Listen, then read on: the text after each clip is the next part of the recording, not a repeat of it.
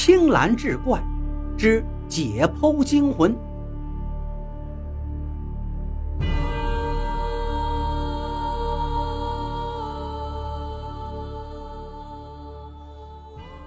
赵凡宇心里惊叫了起来：“不可能啊，这绝对不可能！自己怎么会解剖了一个活人呢？”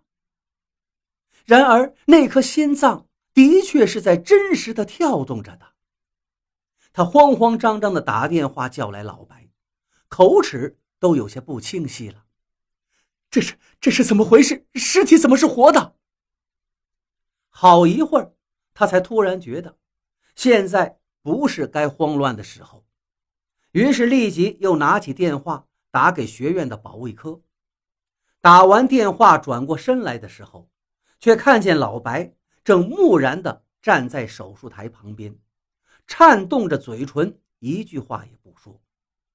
片刻之后，老白大概是明白了是怎么回事，吓得啊的尖叫了一声，脸色如同死灰一般。又过了一会儿，大概他才刚刚想到这件事儿，他应该有着逃脱不了的干系，于是惊恐的又发出了第二声惨叫，疯了似的就要往尸体上扑。赵凡宇一见这个情景，立刻拉住了他，并且又打电话呼叫助手小雪赶过来。随后，他让老白坐在一边。自己开始对这个所谓的标本尸体进行急救，不管是怎么回事，就当是活人，先抢救一下再说。他在心里狠狠地骂着自己：“赵凡宇呀，赵凡宇，你怎么连活人死人都没分清楚就动手了？自己还有什么资格当医生？”实验楼的走廊里，脚步声越来越多，保卫科的人首先赶到。随后，各相关医生也来了，氧气瓶、呼吸机、各种急救仪器都调了过来，人人都为这个闻所未闻的变故慌了手脚。足足忙了三个多小时，赵凡宇一直没有从手术台上撤下来，这多亏了他的助手小雪。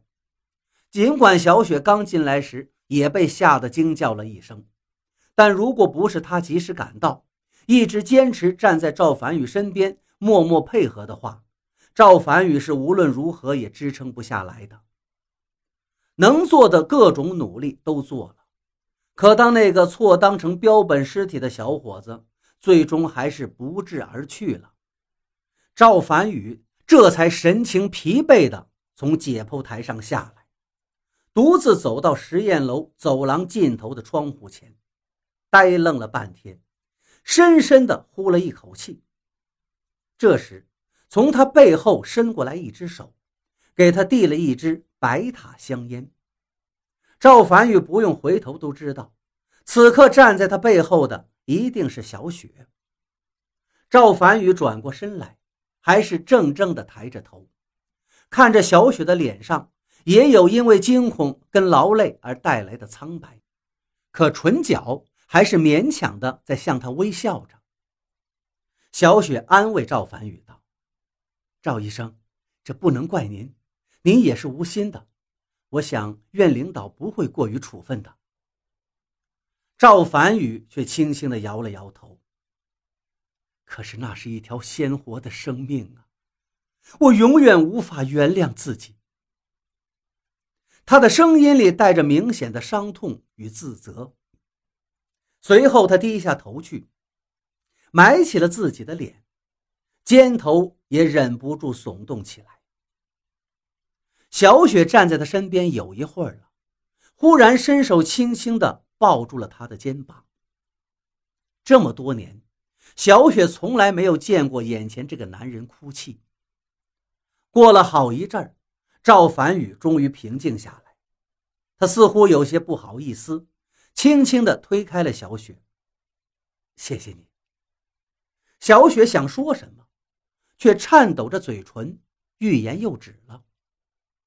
赵凡宇突然惊愕道：“小雪，你的脸色怎么这么苍白？”